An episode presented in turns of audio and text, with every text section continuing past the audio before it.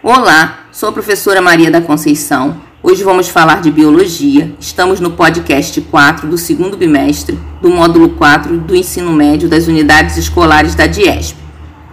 Nesta aula, vamos falar sobre heredogramas e compreender como analisar a transmissão de características através deste estudo. Heredogramas são esquemas ou representações que demonstram a transmissão de características hereditárias dentro de um grupo familiar. Com a análise dos heredogramas, se possibilita conhecer padrões de herança ao longo de gerações.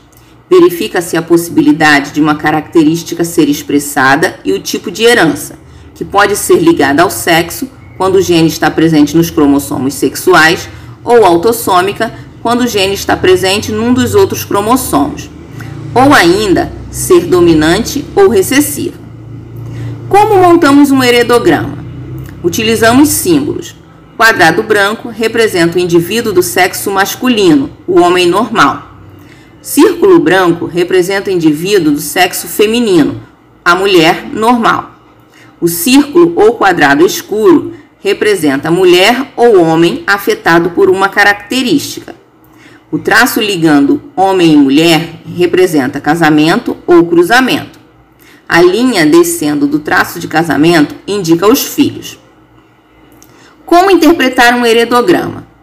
Primeiro, devemos identificar se a característica é dominante ou recessiva. Mas como? Verificar se um casal que apresenta a mesma característica possui filhos diferentes. Se os pais não apresentam características a característica, os filhos a apresentam, é indício que seja uma característica recessiva. Quando, por exemplo, analisamos o albinismo, indivíduos que não produzem melanina, se um casal normal tiver um filho albino, significa que esses pais são heterozigotos e que o albinismo é uma característica recessiva, sendo expressa somente em homozigose recessiva, azinho-azinho.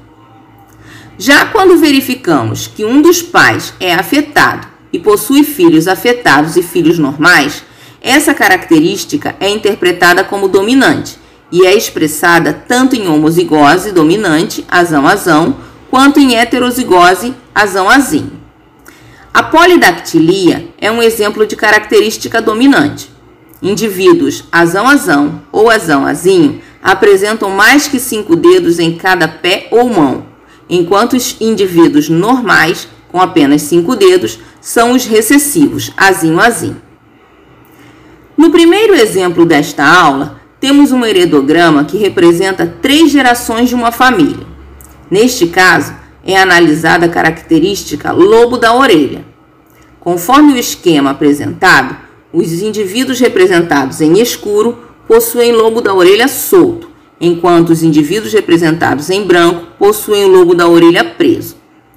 Podemos observar que no primeiro casal, a mulher tem lobo solto e o homem tem lobo preso, e que eles tiveram dois filhos, com lobo solto e apenas um com lobo preso. E os netos, a geração 3, há também indivíduos com lobo solto e indivíduos com lobo preso. Quando observamos o casal identificado com os números 4 e 5, ambos com lobo solto, e que esses tiveram filhos com lobo solto e com lobo preso, podemos dizer que essa característica é dominante. Portanto, esse casal é heterozigoto, azão-azinho, com lobo solto, tendo filhos homozigotos recessivos, azinho-azinho, com lobo preso, e filhos homozigotos dominantes, azão-azão, ou heterozigotos, azão-azinho, com lobo solto. Para concluir, nesta aula vimos o que é, como montar e analisar um heredograma. Agora, vocês vão realizar as atividades propostas.